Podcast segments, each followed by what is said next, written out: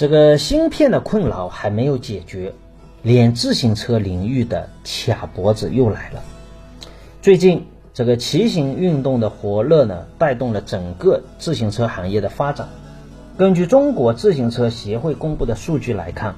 在二零二一年的上半年，在轻工业的全部十九个大行业中，自行车是为数不多的增加值增速超过百分之三十的行业。高于全国工业增速十八点四个百分点。那么，根据公开数据显示，每年我们国家自行车产量呢占全球近七成。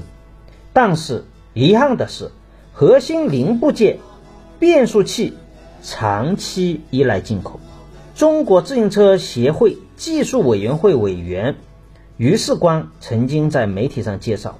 国内市场一千元以上的自行车变速器年需求量大约是八百万套，但是百分之九十五的份额掌握在日本禧玛诺和美国联塑的手中，禧玛诺更是占据了垄断地位。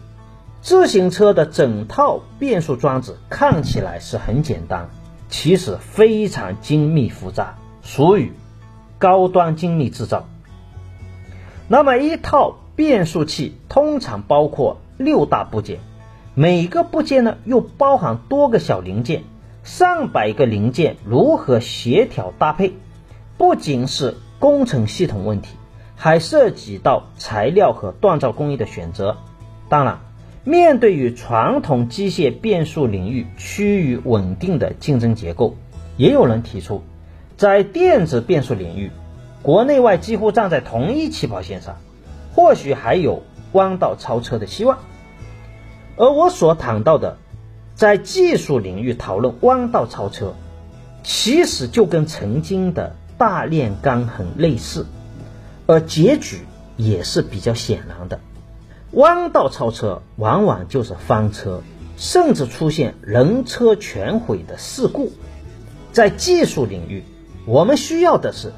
脚踏实地的务实研发，而不是盲目的自信、浮夸与鼓吹。就以电子变速领域来看，日本禧玛诺和美国联塑也看到了电子变速的未来。目前，这两家公司已经在电子变速器研发上进行了不少的投入。目前，禧玛诺每年申请的与电子相关的新增专利就有四十个左右。连数大约有二十个，那么我们国产品牌要想在这个领域超越，并不是一件容易的事情。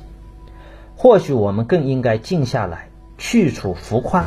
脚踏实地的从圆珠笔的笔芯，